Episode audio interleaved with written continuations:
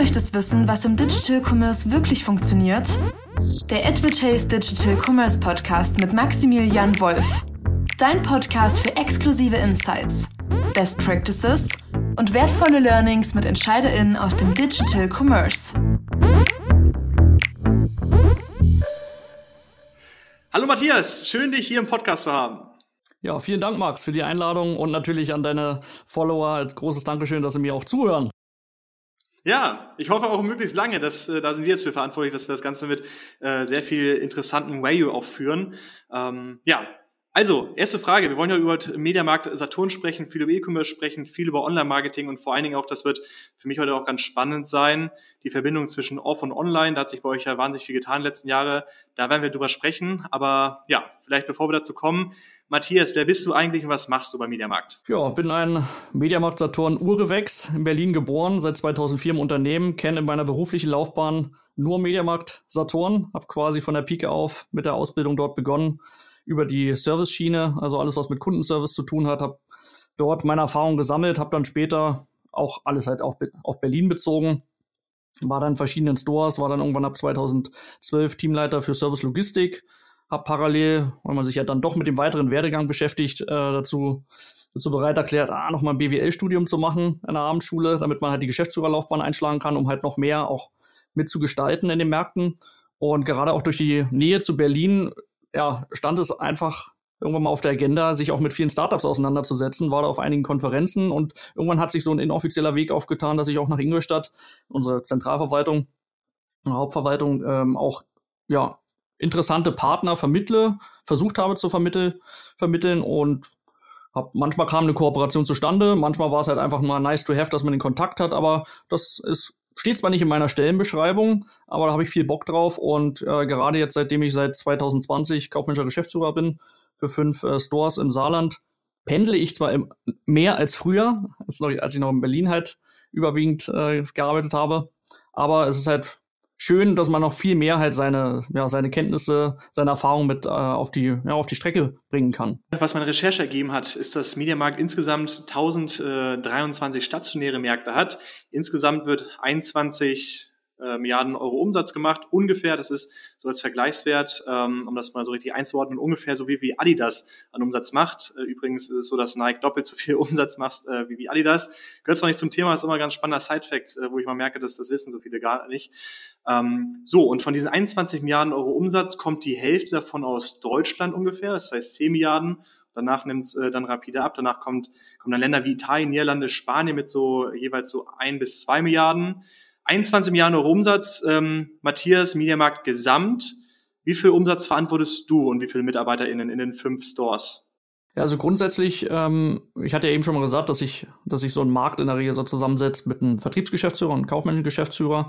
Und klar, es gibt äh, verschiedene Ressorts, die wir verantworten, aber am Ende im deutschen Handelsrecht ist es so, die Geschäftsführer sind dafür verantwortlich, wir beide zusammen. Und äh, wenn, wenn ich jetzt diese fünf Stores zusammenrechne, dann sind das knapp 90 Millionen Euro, Bilanzsumme und ja, sonst in den einzelnen Märkten nicht äh, darunter brauchen 15 bis 20 Millionen. Und wie gesagt, ich teile das, äh, die Arbeit so mit meinem Vertriebskollegen und insgesamt kommen wir so in den fünf Stores im Saarland so auf 190 MitarbeiterInnen. Jetzt interessiert mich ganz speziell, wie eure Entwicklung seit Beginn von Corona war. Ne, also da gibt's ja manchmal auch nicht so viele Zahlen dazu, beziehungsweise schon ganz spannend, jetzt mal mit dir direkt zu sprechen. Das, was ich gelesen habe, ist, dass insgesamt von 419 Filialen 13 geschlossen worden sind in Deutschland, was ich erstmal sehr wenig fand, muss ich so sagen. Ja, aber ich glaube auch, auch bei erheblichen Kosten natürlich auch kompensiert worden ist. Ne? Das ist ein Unterschied, äh, sagen wir, wie dann, wie dann Umsatz einbricht und was Verhandlungen dann auch tätigst. Ähm, aber fand ich erstmal relativ wenig. Wie war das so? Seit Beginn Corona zu jetzt? War das so, so, ein, so, ein, so ein Kahn, der sich dann so schwer wegbewegen kann? Weil ich habe dann doch viel auch gelesen, dass ihr dann doch äh, sehr, sehr starke Umsatzsteigerung hattet. Ähm, vielleicht kannst du da mal so ein bisschen ausführen berichten, wie es seit Corona gelaufen ist.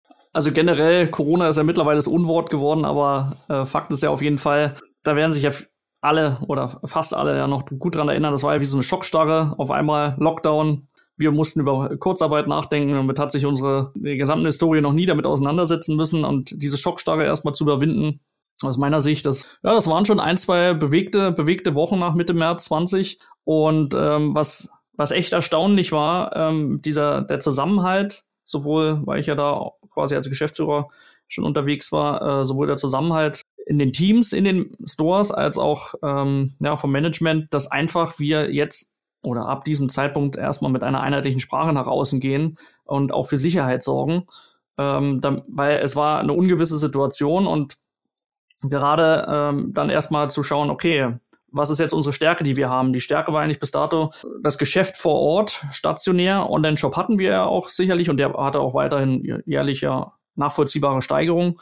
Ähm, aber es, es hat den Weg geebnet, dass wir das, was zwei, drei Jahre vorher immer als unmöglich schien, ähm, es hat den Weg halt geebnet, dass wir die, die Bestände viel besser verzahnen konnten. Wenn es eine Online-Bestellung, mal ein praktisches Beispiel, wenn eine Online-Bestellung abgesetzt wird, ähm, es gibt ja durchaus Artikel, die sind nicht in unserem Online-Zentrallager oder in den verschiedenen Online-Zentrallegern verfügbar, aber vielleicht im Mediamarkt um die Ecke. Und äh, die Märkte waren geschlossen, also mussten wir einen Weg schaffen, dass wir ja relativ ja, unkompliziert mit geringen Prozesskosten äh, die Ware an den Kunden rankriegen und im besten Fall halt, dass er auch die komplette Ware bekommt. Ein Teil aus dem Store, ein Teil aus dem Online, Online-Geschäft. Und innerhalb von zwei, drei Wochen, dass da ein sehr tapferer Mensch im Unternehmen quasi, äh, die auch das mit der API soweit programmiert hat, uns eine App auf den Weg gebracht hat, dass wir mit unseren Mitarbeiter-Smartphones äh, auch ja, vernünftig in den Märkten arbeiten konnten. Klar, die Märkte waren geschlossen, viele ähm, ja, MitarbeiterInnen mussten wir ja auch in die Kurzarbeit schicken, aber wir hatten halt die Möglichkeit, in kleinen Teams wenigstens die Ware bereitzustellen für die Online-Abholung. Das war je nach, war je nach Bundesland unterschiedlich geregelt. Einige Bundesländer, ja, da ging es halt gar nicht. Ähm, da waren die Märkte komplett halt geschlossen, aber in den meisten war es so, dass wenigstens ja, Pickup möglich war. Und da konnten die Kunden das sowohl abholen an unseren Ausgabestellen, als auch die andere Variante per Chip vom Store Ware an die Kunden, KundInnen zu verschicken. Ja, und das hat uns so, weit erstmal geholfen, dass wir diese Schockstarre erstmal überwinden konnten. Weil, ja, es war, keiner kannte sowas bis dato und auch mit den Schließungen, wusste nicht, wie geht's nächste Woche weiter. Ähm, und damit konnten wir erstmal weiter unser Online-Geschäft halt, wie viele andere Händler, äh, unser Online-Geschäft weiter steigern. Und ja, man, man muss sich ja vorstellen, äh, da gab es halt eine wichtige Erkenntnis daraus. Vorher war das immer mal ab und zu durch, durchgeklungen, aber ähm, Corona hat uns halt richtig gezeigt, Früher haben wir halt nur um das Portemonnaie gebuhlt der Kunden, Kundinnen. Und jetzt buhlen wir halt um die Freizeit ja, unserer Kundinnen. Und man muss sich halt vor Augen halten, wir konkurrieren halt auch mit, oder stehen im Wettbewerb mit vielen anderen Einrichtungen, äh, weil Kunde, Kundinnen können ja einfach online bestellen, das wird nach Hause geliefert. Warum sollte man dann noch in den Markt gehen? Also versuchen wir weiter an der, nachdem ja auch die Märkte irgendwann wieder geöffnet waren, dann gab es wieder Lockdown, wieder geöffnet, wieder Lockdown, wieder geöffnet, aber irgendwann jetzt hatten wir jetzt den Zustand erreicht, dass wir dauerhaft wieder geöffnet waren, dass wir das mehr zu einem Ort schaffen, äh, wie durch unsere neuen Store-Formate, ähm, beispielsweise Lighthouse fällt mir da ein, der Experion äh, Store im, äh, in Köln oder halt auch äh, bald in Berlin. Was ist da besonders? Früher nannte man es halt so Flagship Store, aber jetzt ist es so, dass wir halt äh, konsequent dieses Experion mehr auf Gaming ausgerichtet haben. Haben wir auch, sind wir auch einige Kooperationen eingegangen, wie zum Beispiel mit das heißt, ich kann reingehen und spielen, meinst du?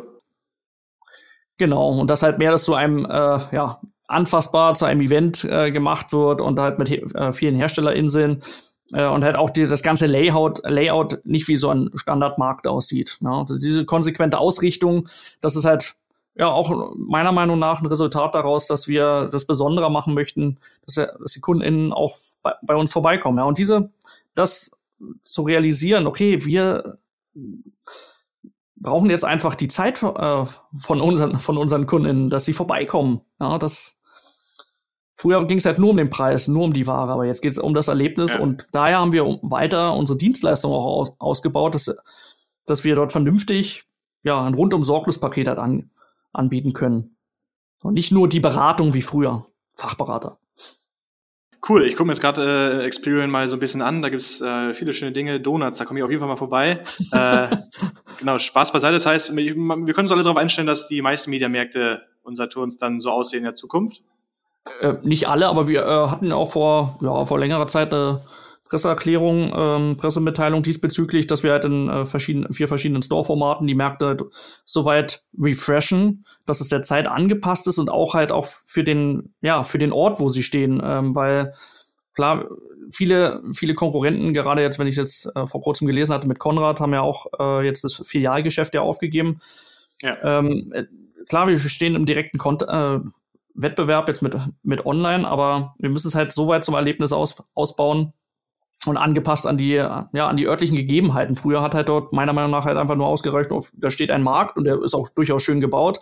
Aber jetzt gibt es halt andere Bedürfnisse, die Innenstädte äh, verändern sich äh, und klar, so hat es eben angesprochen mit dem, mit dem Schließen, äh, mit den 13 Märkten. Jetzt kann ich natürlich jetzt schwer dazu sagen, wie es jetzt im Speziellen zu den Schließungen jetzt da kam.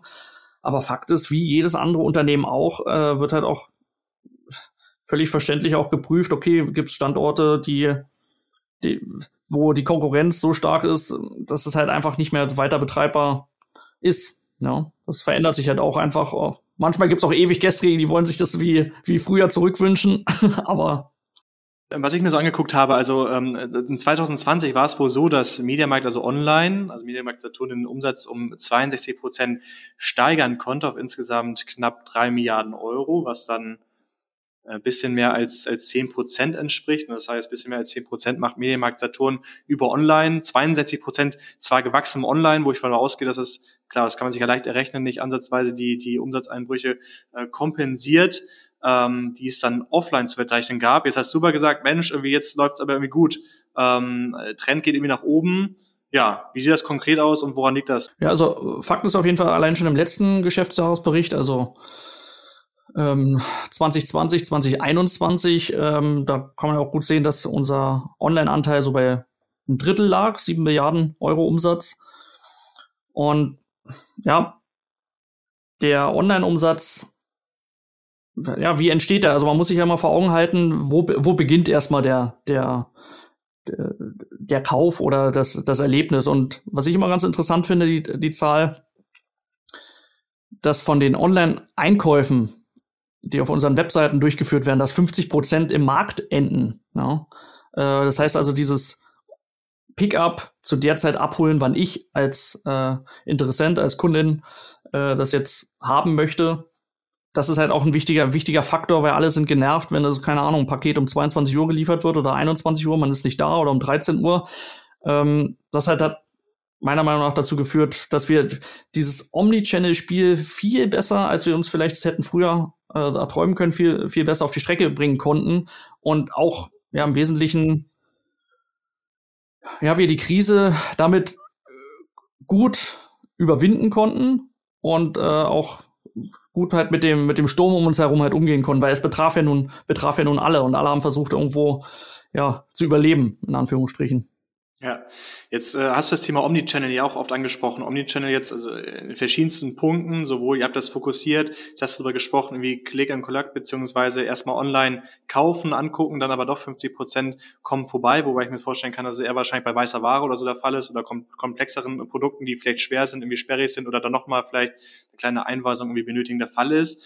Ähm, Thema Omnichannel. Was genau macht euch da besonders oder wie habt ihr drauf optimiert in den letzten Jahren? Ja, das Wichtigste an Omnichannel ist ja grundsätzlich, es ist, man muss feststellen, es gibt die Vielfalt der Kanäle. Man muss sich darauf einstellen, dass das Geschäft dort zustand, nur zustande kommt, wo der Kunde es wünscht. Ja, das heißt, dass er bei Kunden die, die entscheiden, gehen sie jetzt online, gehen sie ins, in den Markt, möchten sie über die App bestellen oder über den Webbrowser. Ähm, das Zusammenführen dieser Kanäle und das gepaart mit einer konsistenten Customer Experience, das ist halt die große, die große Herausforderung und möglicherweise einige deiner Follower haben, waren vielleicht auch noch nie im Mediamarkt oder im Saturn, aber äh, diejenigen, die unseren Online-Auftritt, ach, da war jeder mal drin. Ich hoffe. aber ähm, die werden schon erkennen, dass in den letzten Jahren wir alles dazu oder vieles dazu beigetragen haben und dafür gesorgt haben, dass nachvollziehbar auch die Bestände transparent sichtbar sind, dass wir in einer sehr schnell in Zeit äh, Aufschluss darüber geben oder eine Info geben, ist es abholbereit oder nicht, dass man sagen kann, okay, dass man spätestens innerhalb von einer halben Stunde eine Info bekommt. Ähm, ist es jetzt verfügbar oder ist es äh, kommt es durch das Zentrallager in den Markt rein, weil nichts ist schlimmer als das, wenn man da die Erwartung nicht erfüllt. Jeder hat, kennt das mit, mit dem Geburtstag, möchte man da schnellstmöglich das Geschenk haben oder ah, unbedingt bis Donnerstag oder bis Dienstag. Äh, und dann, das kenne ich sowohl als Mitarbeiter als auch Teamleiter als auch Geschäftsführer, äh, später kenne ich das sehr gut, das Gefühl, wenn man vor unseren KundInnen steht und sagt, ähm, leider kam das Paket heute nicht an, weil das ist halt, da, da geht es ja nicht um den 10-Euro-Artikel, sondern da geht es echt um das Gefühl, was da ist und auch, dass dann am Ende ein Kind oder derjenige, der beschenkt wird, ja, einfach auch enttäuscht ist. Ja.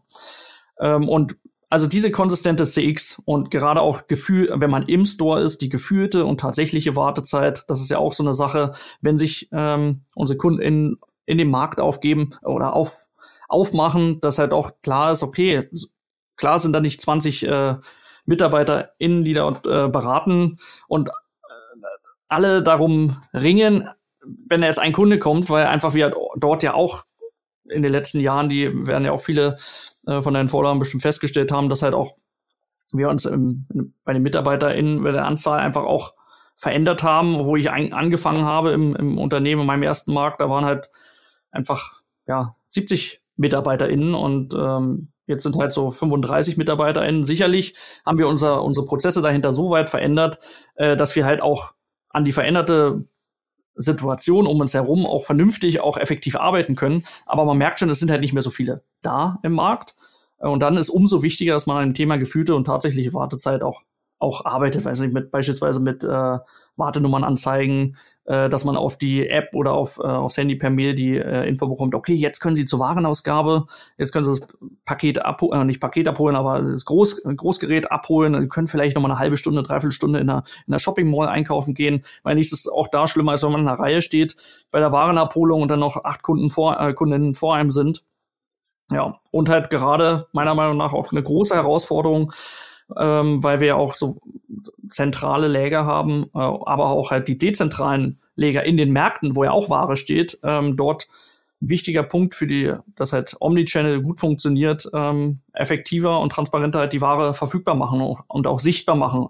Weil auf der, auf der App, okay, da sieht man, ja, Bestand eins, Bestand zwei oder es ist verfügbar, aber man weiß ja nicht, wo kommt die Ware her äh, und was da nachgelagert ist. Es, muss ja auch unsere Kunden nicht jetzt interessieren, wo es herkommt, aber das ist halt nachgelagert wichtig, wo halt die ganze Organisation umgestellt werden muss. Und da haben wir in den letzten zehn Jahren, wir sind an den Heraus meiner Meinung nach an den Herausforderungen gut gewachsen und können jetzt auch mit Stolz sagen, okay, wenn jetzt Mitarbeiter, äh, äh, Kundinnen bestellen, dann kommt innerhalb von einer halben Stunde kommt einfach auch eine, Mit eine Mitteilung, äh, ist die Ware verfügbar, kann abgeholt werden und das wäre für vor fünf, sechs Jahren schien das doch unerreichbar. Ja. Jetzt habe ich gesehen, bezüglich Online-Channel, du hast ja auch gesagt, also ähm, Mediamarkt ist ja groß geworden, beziehungsweise die, die Kernkompetenz von Mediamarkt ist ja die beratende Funktion. Na, also klar, damals, als es noch so war, dass du eher im Retail gekauft hast, als äh, Amazon auch noch nicht so stark war und es noch nicht so viele Online-Shops waren, die wirklich ein breites, äh, tiefes Sortiment hatten, eine gute Online-Experience geboten haben, ähm, waren die Kundenbedürfnisse auch ganz anders. Ähm, die Herausforderung ist ja da, diese beratende Funktion auch online zu übertragen, denke ich mal. Und ja, ich habe auch schon gesagt, ihr macht ja auch schon viel. Ähm, bei euch gibt es so einen Ratgeber am Online-Shop, wo man so erstmal klicken kann, äh, was bin ich so für ein MacBook-Typ oder für, für ein Notebook-Typ, ähm, äh, wofür soll es genutzt sein, wie ähm, soll der Akku lange oder kurz halten, ist mir das wichtig oder nicht. Das habt ihr ja schon, diese Ratgeberfunktion. Ähm, ja, und außerdem habt ihr auch viele Services, die ihr anbietet, ne? sowohl was du gesagt hast, wie anscheinend einen sehr stark optimierten Click-and-Collect-Service, ähm, ich denke mal, einen stark äh, optimierten Support-Service, wobei ich schon gesehen habe, da gibt es bestimmt noch mal Potenzial für ihn rauszuholen. Wie ist denn das? Äh, was kannst du denn sonst noch sagen, was wir es online schon gut übertragt, wie zum Beispiel, äh, wie zum Beispiel mit Support und Co. Sowas wie WhatsApp-Beratung äh, oder so gibt's noch nicht, denke ich mal, ne? Da kann man bestimmt noch viel rausholen. Wir haben einiges schon ausprobiert. Das, was ich jetzt auch schon, wo ich halt auch schon das miterlebt habe, das ist halt die, die Live-Beratung. Ähm, ich ich hatte mal versucht, mal ein, ein Chatbot äh, zu vermitteln äh, in, die, in die Hauptverwaltung, weil es ja auch viele Dienstleister wie Vodafone ähm, auch äh, gut damit arbeiten und halt auch andere, ja, größere, äh, größere Unternehmen.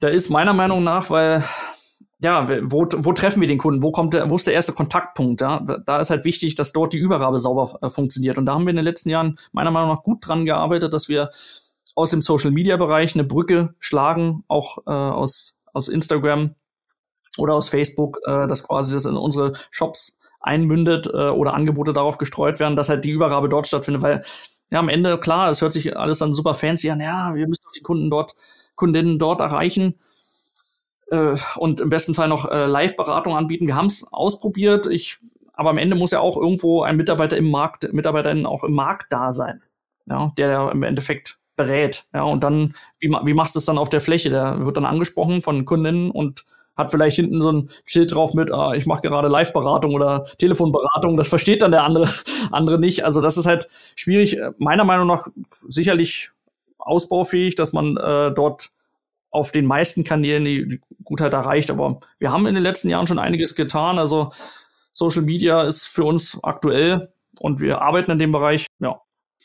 Und äh, jetzt, äh, wenn ich dich mal challengen äh, kann jetzt Matthias, also ähm, warum soll ich mir überhaupt was online bestellen, das überhaupt offline abholen? Also ich kann es mir doch einfach nach Hause liefern lassen, warum soll ich das überhaupt abholen? Also auch so, wenn es so schwer ist, eine Waschmaschine, also will ich doch nicht nochmal selber transportieren. Ja, wir bieten ja durchaus Lieferservice an. Also kannst ja im Markt dir das angucken nochmal. Ja, einige glauben halt nicht unbedingt in Produktabbildung, wollen vielleicht nochmal den Geschirrkorb äh, vom Geschirrspüler prüfen. Und äh, da bieten wir auch die Brücke an, dass es halt auch zeitnah nach Hause geliefert wird. Viele wissen gar nicht, äh, dass wir Lieferdienst haben bei Mediamarkt Saturn, dass man einfach auch seine 100 Kilo Miele Waschmaschine auch nach Hause geliefert bekommt oder halt auch Kleinteile, weil ich, ich kenne es auch zu gut, wenn man viel pendelt, wegen jedem kleinen Zubehörteil in den Markt zu gehen, dann bestellst, dann bestellst du dir das mal, ähm, setzt es schön zu, zusammen, die suchen dir das raus und dann holst du es halt gesammelt, gesammelt äh, ab. Aber ich denke, das K.O.-Kriterium und wo ja auch andere Mitbewerber ja auch Probleme haben, die, die letzte Meile, wie, wie löst man das Problem mit der letzten Meile, weil die, unsere Kundinnen, die sind, arbeiten ja auch. Die sind ja auch montags um vielleicht um 12 Uhr oder um 10 Uhr bei ihrem Arbeitgeber ist das der Grund, glaubst du? Weil du hast ja gesagt, 50 Prozent holen ab. Ist das der Grund? Also schwere Sachen und denen sind sie nicht zu Hause oder?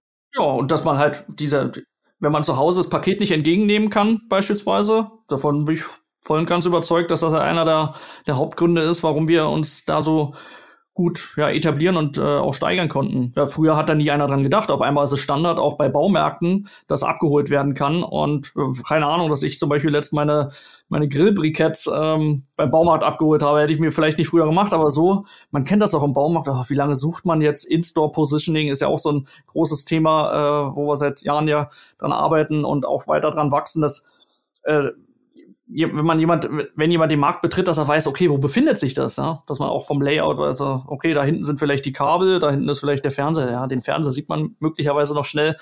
Aber meiner Meinung nach sind das so die, die Hauptgründe, warum das auch so genutzt wird.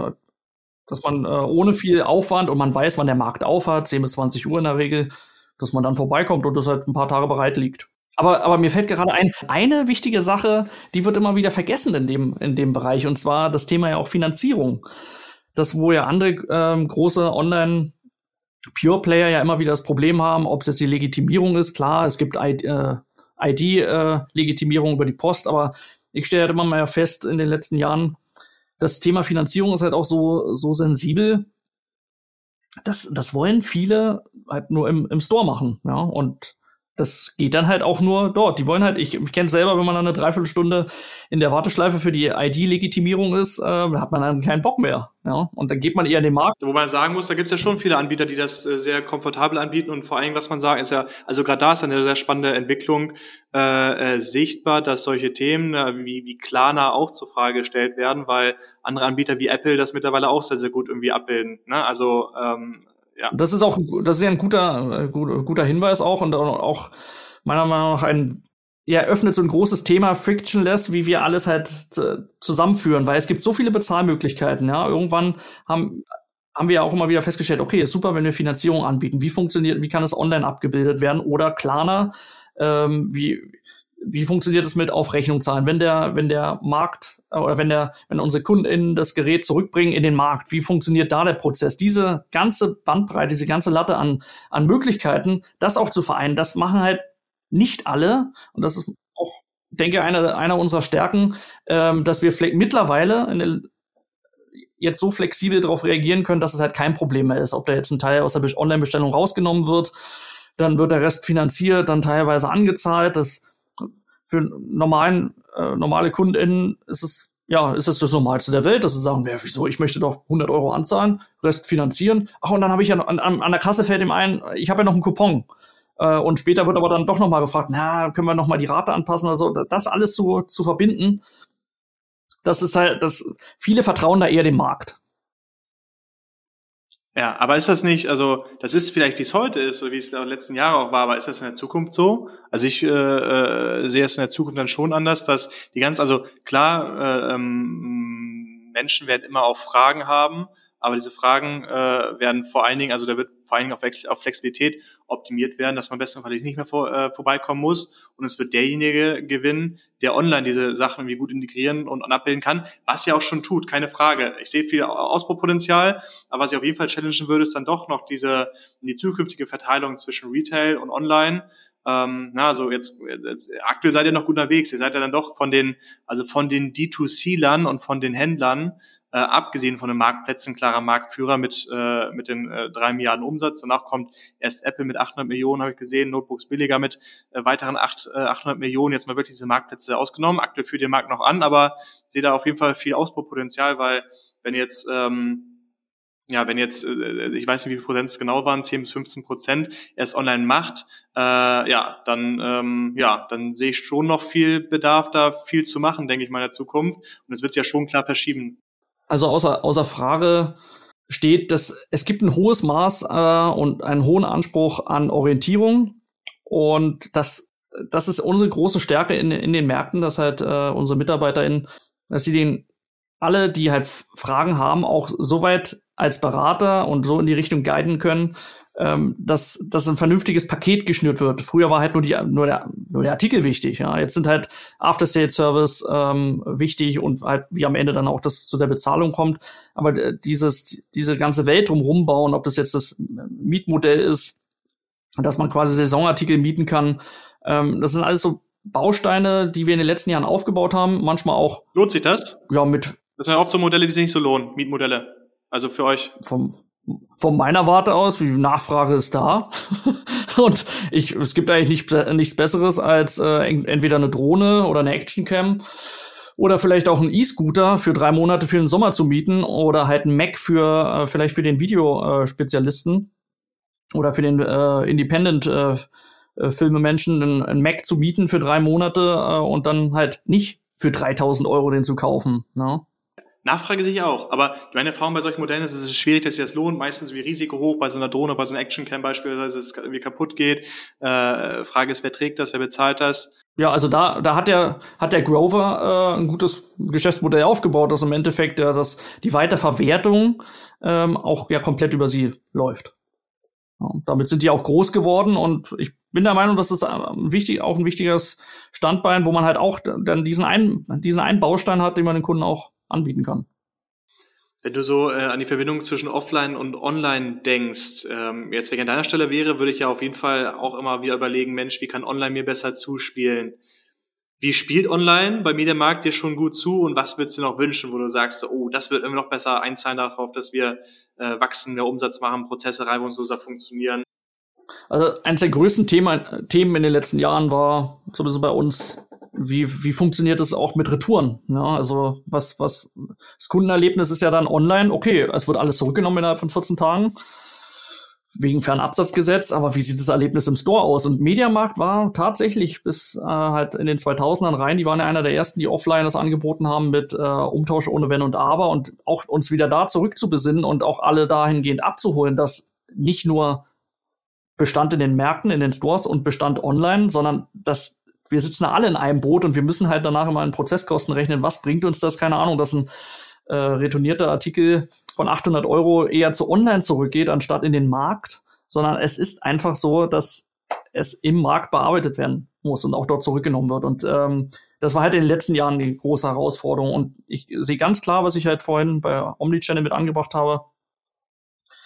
Die, die Bestände, Sichtbarkeit, wo findet äh, man das Gerät, und wie schnell kommt das Gerät zu uns? Ähm, Gibt es eine, gibt es eine Lieferung aus dem Zentrallager, wo wirklich nur die Waren drauf sind, die wir im Markt benötigen? Oder ist das wie früher halt äh, der, die Spedition oder unser Zentrallager gibt es eine Spedition extern, die Spedition schickt es dann an uns oder der Hersteller liefert direkt an uns und wir haben dann keine Ahnung, vielleicht von den fünf Paletten sind dann drei Paletten, die tatsächlich genau in unserem Markt auch, auch ähm, verkauft werden. Und das ist einfach meiner Meinung nach das, was an der Praxis wichtig, wichtig ist. Ja. Wenn ich du wäre, Matthias, dann würde ich mir äh, bei diesen fünf Stores, ich würde mir genau überlegen, also hm, für mich ist eines der spannendsten Themen, wie du erzählt hast, dass es einige Stores gibt, die auf jeden Fall schon stark auf die Experience anbieten, äh, auch optimieren, das heißt äh, stark auf Gamification und Co. Ich bin ein großer Verfechter von Karls Erdbeerhof, die auf jeden Fall dieses äh, sagen wir, Realtainment-Konzept durch und durch leben, wo sehr viel Liebe drin steckt, was auf jeden Fall auch starken Proof of Concept hat. Und wenn ich du wäre, würde ich auf jeden Fall ja, direkt irgendwie versuchen, die Märkte bei euch irgendwie umzubauen, mir irgendwie versuchen, crazy Sachen da reinzubauen, was die Leute anzieht. Ich weiß nicht, in Hamburg gibt zum Beispiel den so, so einen coolen Penny, der so ganz viele verschiedene Leucht, äh, Leucht, äh, ich weiß nicht, sagen, Leucht, äh, blinkende Leuchten hat, ähm, ganz viele verschiedene crazy Sprüche drauf hat, dass man den von weitem auch irgendwie schon sieht. Äh, ich kann es mir vorstellen, gibt es bestimmt einige äh, auch irgendwie äh, Leitplanken, oder, die da vorgegeben sind. Ansonsten würde ich genau das machen. Ja, also ja, also dass die Märkte refreshed werden, das, das steht ja fest und wir haben äh, viele werden ja einige schon festgestellt haben, einige sind ja schon, äh, sehen schon anders aus als, äh, als früher. Da gibt's halt auch ein ja, festgelegtes Konzept, damit halt auch dieses In-Store-Positioning mit den Artikeln gut funktioniert, dass man weiß, wo sich die Bereiche äh, befinden. Aber beispielsweise mein, mein Vertriebskollege, ähm, einer von meinen im Saarland, der kam jetzt auf die Idee, ähm, ein ja, Bobbycar-Rennen zu machen und hat, haben wir halt, jetzt ist in der Mache, dass er für Juli dass so ein Bobbycar-Rennen gemacht wird, natürlich in Kooperation mit dem technischen Hilfswerk und natürlich auch mit der, mit der Idee dahinter, was das technische Hilfswerk für die, für das, für das Saarland jetzt äh, gibt, aber dass man halt auch sagen kann, okay, in dem Rahmen, äh, es gibt ja auch Kinder wachsen nach und es gibt auch nichts Schöneres, wenn halt auch äh, wir nicht nur, dass es ums Daddeln geht und nicht nur, dass es da um, um Spielen oder irgendwelche anderen Sachen geht, die einen dann abhalten, vielleicht vom Lernen oder so, sondern dass man einfach auch diesen, die, diesen Service digitaler Berater, dass man den halt auch im, im Markt halt, halt lebt. Und ich habe auch einen Kollegen in, in Stralsund, der auch da sehr eng mit der IHK zusammenarbeitet und sehr viel auch, ja, auch mal so Tage macht, wo die Kinder mit, mit Geld im Markt einfach äh, kaufen können, verkaufen können, dass es einfach mal nachspielen können, weil das ist, ich, ich finde, um mal noch eins mal einen Schritt noch weiter zurückzugehen, ich finde, das ist halt eines der Themen, die in der schulischen Ausbildung Geld umgehen damit, äh, was kann man mit Geld eigentlich machen. Ja, und nicht jetzt nur, dass, dass das früher wir das Gameboy-Spiel kaufen oder sich wünschen. ähm, das halt auch ranzubringen und auch da auch Kinder und Jugendliche mit abzuholen mit, mit, tollen, mit tollen Events. Und das zahlt ja auch darauf ein, dass ich bin ja auch da sehr interessiert an, an Events und Gamification. Das ist ja, ja, man, also man muss sich ja mal vorstellen, was viele spielen, Spiele über über Wochen und Monate, ohne dass jemand ihnen Geld bezahlt. Und wenn man diesen Status oder diesen Stand erreicht, auch bei MitarbeiterInnen, äh, die sagen, okay, wir, wir betteln uns dort. Und das, das finde ich, das ist halt auch ein Trend, wie du es eben gesagt hast, ähm, Gamification. Äh, ich glaube, das Startup Xeam, was jetzt bei der, der, der Höhle der Löwen auch äh, mit einer Kooperation eingegangen ist, äh, zahlt ja auch mit darauf ein, um da die Talents sich zu sichern. Also tolles Thema. Ich bin auch der Meinung, das wird uns stark beschäftigen im, im internen Bereich. Ja, absolut. Ähm, kommen wir zum Ausblick. Was ist so der Ausblick jetzt über fünf Jahre für Mediamarkt Saturn und wenn du jetzt auch auf deine Bereiche schaust? Auf mich im Speziellen wäre natürlich die Frage, hm, komme ich irgendwann wieder in meine Heimatstadt zurück nach Berlin? nee, aber wenn wir uns jetzt auf den, äh, auf die, auf die Märkte beziehen, ich habe ja eben schon mal ein bisschen das, das angeschnitten, äh, in diesen unruhigen Zeiten, in diesem äh, unruhigen Fahrwasser dafür zu sorgen, ähm, dass wir vernünftig die Strategie auf die Strecke bringen, die, die wir uns halt auf die Fahne, äh, auf die Fahne schreiben. Und ich würde, ich würde mir wünschen, jetzt wenn man mal fünf Jahresausblick hat, ich würde mir wünschen, dass wir uns soweit noch stärker positioniert haben, dass wir halt äh, eine ganze Welt mit Serviceleistungen anbieten können, ähm, die nicht auf das Produkt halt beschränkt sind. Und auf diesem Weg befinden wir uns. Wir, wir müssen halt einfach weiter stetig dran arbeiten und uns nicht beirren lassen, äh, dass halt auch manchmal wieder eine neue Krise auf uns, auf uns wartet. Das, das ist halt jetzt Teil der, Teil der Welt und auch die Veränderung durch das, durch das Klima.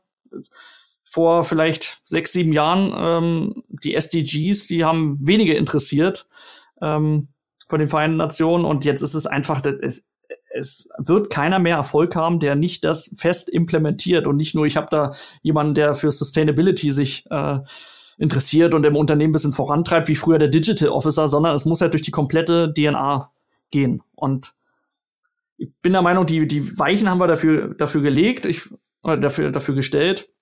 wir müssen es nach, nach außen vernünftig spielen und die Zeiten sind einfach von, vorbei, wie früher wir nur halt durch unsere Claims ähm, auf, auf für Aufregung gesorgt haben mit Geiz ist geil und äh, ich bin doch nicht blöd. Das ist, das hat damals sicherlich früher funktioniert und da ging es halt in, in, der Regel auch nur Produkte, aber jetzt ist halt ein ganz anderer Bedarf und man ändert halt auch seine, seine Meinung mal nach 10, 15 Jahren, weiß man ja selber auch. Und sonst im Präzisen kann man es kann man's schwer sagen, aber so um das größer zu malen, das Bild, das Nachhaltigkeit, die Philosophie äh, vernünftig zu präsentieren und dass auch diejenigen, die das tagtäglich leisten, auf der Fläche und auch in der Hauptverwaltung, dass die vernünftig mit abgeholt werden und mit dran beim Tauziehen mit dabei sind. Alright. Matthias, dann vielen Dank fürs dabei sein und bis zum nächsten Mal. Ja, hat mich gefreut. Vielen Dank für die Einladung und frohes Schaffen noch.